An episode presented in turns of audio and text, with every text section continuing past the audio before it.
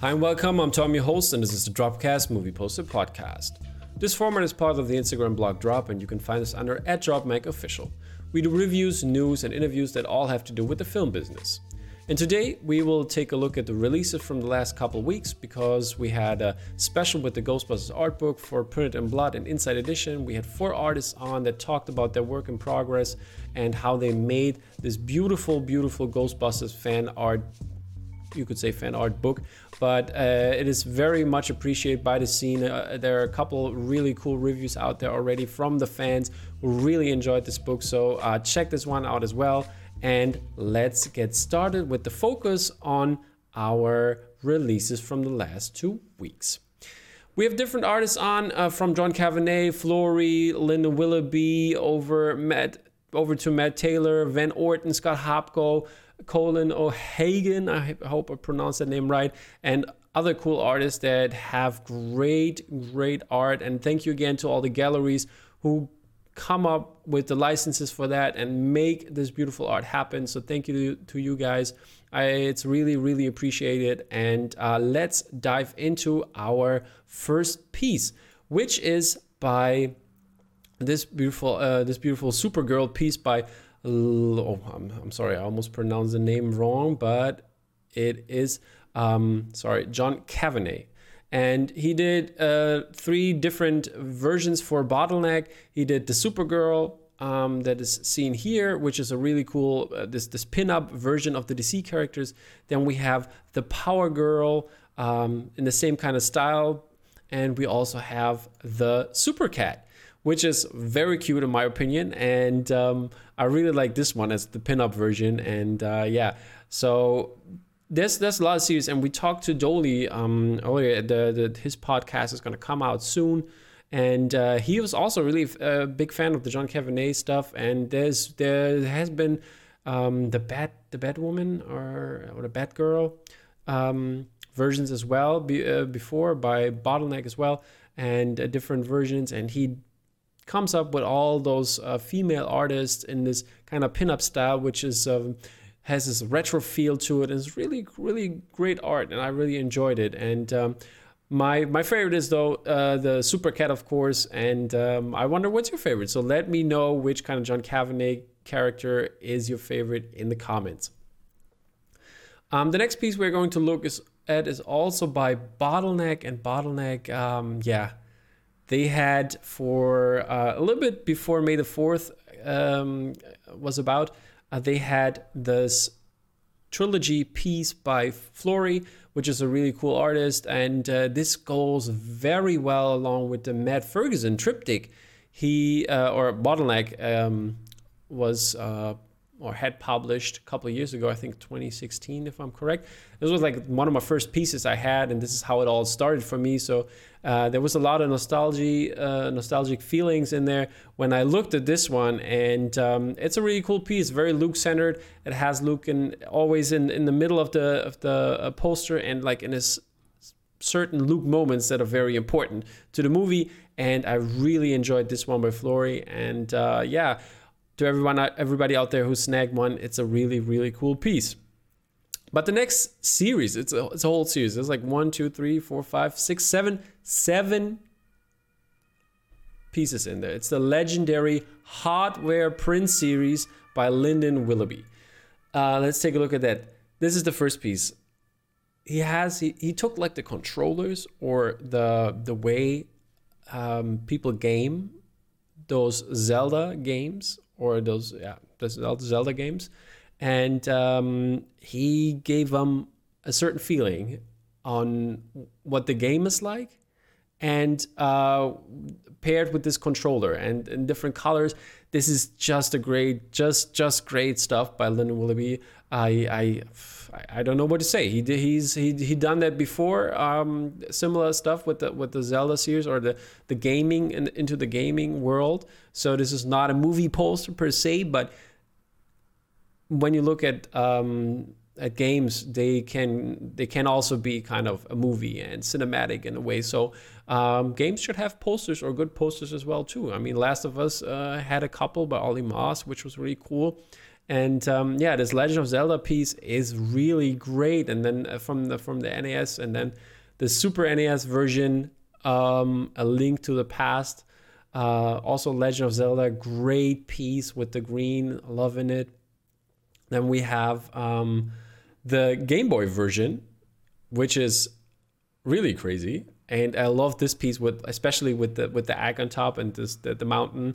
I'm I'm I have to say though I'm not a big Zelda uh, gamer because I I always use the game on PC.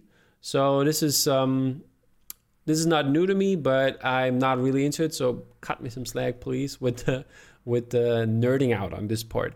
But I know a couple people who are really, really big fans and they love this poster series. And um, here's another one for the N64, um, which was a really uh, cool uh, edition. I mean, this was like the, the this all this the hardware we see, like the the the the, the controllers. They are all part of like um, of like growing up for a lot of for a lot of people um, out there that are now those collectors who have the money to buy those kind of posters. And they they turned out great in my opinion and like uh, this piece as well. And then we have i don't know i don't know which console console was that. It's also some some nintendo obviously but um yeah well this piece is also really great. I really enjoy it with the especially with the colors and this is basically seen as a globe here and um, like the like an island and then you have the underwater part. It's just great stuff. It's just great stuff. And there's another one for the uh, for the wii which is really cool as well. Uh, has the has this this incredible design for, for the controller. I, I enjoyed it because you have you have to you have to have it linked for somehow. And they did it here for the legend of zelda skyward sword. Um, which has this upward uh, movement as well, and the controller as a sword, which was the kind of feature for this game, and really cool stuff. I uh, I can't say it enough. Lyndon Willoughby, you did very well. And the last one is uh, Legend of Zelda: Breath of the Wild, of course, for the for the Nintendo Switch, which is also really cool and. Um, yeah, this this um, finishes out the the design of all the different consoles as, and like the evolution of Zelda gaming, which is really cool. And uh, for every gaming fan, for every Zelda fan, this this should be in the household. They're not that big either. Um, so um, if you have the series, you could put them easily together and not waste so much space. So uh, look into that aftermarket. Of course, it's sold out very quick, but um, it should be there, maybe for a reasonable price. Or check out Lyndon Willoughby's uh, Instagram. Maybe he's going to post some APs uh, in the future. So uh, stay tuned for that. Okay, our next one we are going to look at is Labyrinth by Julian Totino Tedesco. I hope I didn't butcher that as well. Um, this is uh, also a screen print poster by Mondo. Um, really cool detail. I love this movie is like it's like special movie. I mean, uh, I mean, you got Bowie in it, and all these other cool uh, characters, and um, the baby, of course, and everything that came out of this movie was uh, really interesting and fun, and um, it's it's a it's a good movie, especially for Sunday afternoon. That's my that's one of my favorite Sunday afternoon movies. Like to, to watch that, like also with the Goonies or Indiana Jones is also a good Sunday afternoon movie. I love that kind of this this type of um, feeling that this movie gives me, and this is really um, very well translated from the poster, I think. And uh, yeah, Juan Totino Tedesco, he did a good job on that, and um, yeah, really enjoyed it. Our next one is not going to be a poster, but in, in some sort of way it is. And it's this little one by um, Matt Taylor, who who does all those great Marvel uh, or MCU posters. Uh, he's been interviewed like a couple months back by Mondo uh, themselves, who uh, who uh, came up or released those posters and uh, have the licenses for the MCU stuff. And he did the whole series, and it's like always sold out. I love the Spider-Man variant he did for um, Far From Home, which was the colors. Oh my god! And they always they always like so special in his prints and. Um, and the concept the, the, the concept of those prints i mean there there's a, a, lot of characters in there you could say that but it's still has some direction and it has this kind of feeling um, that is translated by this movie, and it comes all together very great as it does in the movie when the characters um, are on screen. I mean, you have a lot of talent in there, and yeah, this is the the um, Infinity, I think it's the Infinity War uh, side, and then uh, because it's the Infinity Saga piece, and then you have the um, Endgame, exactly the Endgame side of it and it's really cool art. He also did. Uh, oh, by, by, oh, I forgot to tell you. By the way, this this is an LP. This is the the the six LP um, Infinity Saga box, and he designed all the the art for it.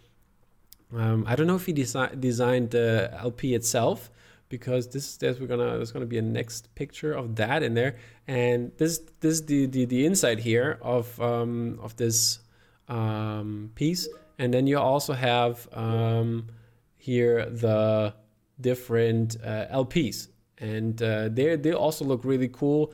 And they are obviously the, the Infinity Gems, and as you can see here with the with the second snap, and, and then you have the other uh, LPs and the other Infinity Gems. Really cool concept, uh, great idea, and soundtrack was cool. So for every soundtrack fan Go check that out. Um, and I'm looking for Mondo. Please do the Mandalorian soundtrack. That would be the greatest. I would love to have that one with a cool cover art. Um, maybe it's in the making already. Uh, and uh, stay tuned for that. Maybe in the future I will uh, report on that. Okay, we're gonna go over to um, another Mandalorian. Speaking of, we have this is the this is one of the May the Fourth pieces, and this is, was made by Van Orton Design. Um, I think it's a duo. I'm not sure if it's uh, just one person, and uh, they do um, very cool, um, like super colorful designs. Which also, uh, I had um, a, big poster for the movie Big with Tom Hanks, which is also this kind of color design. It's like really great stuff they did here, and um, it's kind of simple but colorful. And I think this is like pop culture at its peak. You know, um, you you are seen very well um, with this, uh, or, or, you can see that very well. It reminds me a lot of the um, Andy Warhol kind of style posters, and um, yeah, that that would be also a very cool piece in your apartment. It would like be definitely something uh, people are gonna stand in front and look at. And then we have another Mandalorian one, which is more on the Western side. And this one is by Scott Hopko. And he did this a very cool um, 60s uh, spaghetti Western style of poster. And also with the with the um, the way the poster's designed is also not not just uh, like the, the the the font and the way it is um, like the, the concept of where which goes where and stuff uh, you also have like a, lone gunfighter in the outer reaches of the galaxy, far from authority of the New Republic, which is like this reminder of this Western uh, style of uh, of, ser- of a series, and um, really great stuff. I also enjoyed this one very uh, very much so, um, but I also have something else for you, almost but not last. I have the one piece here, this one. The Lighthouse by uh, Colin O'Hagan. And this one is there, there are a couple lighthouse pieces out there already, but this one, I, I, I don't know. I, I wonder how he did it because the details, I don't know if let me let me see if I can zoom in. It's like the the quality is not perfect, but as you can see here, it's like super. I, I wonder. I'm still um, I'm still uh, looking for the money because I really want this piece. It's a digital print though, and not a screen print. But I think if if it comes out as close to this as you can see it as a digital version here, uh, it's gonna look so great on paper. I'm really excited about this one. The details with the with the seagulls and then you have the, the lighthouse here and the island as as one of the characters.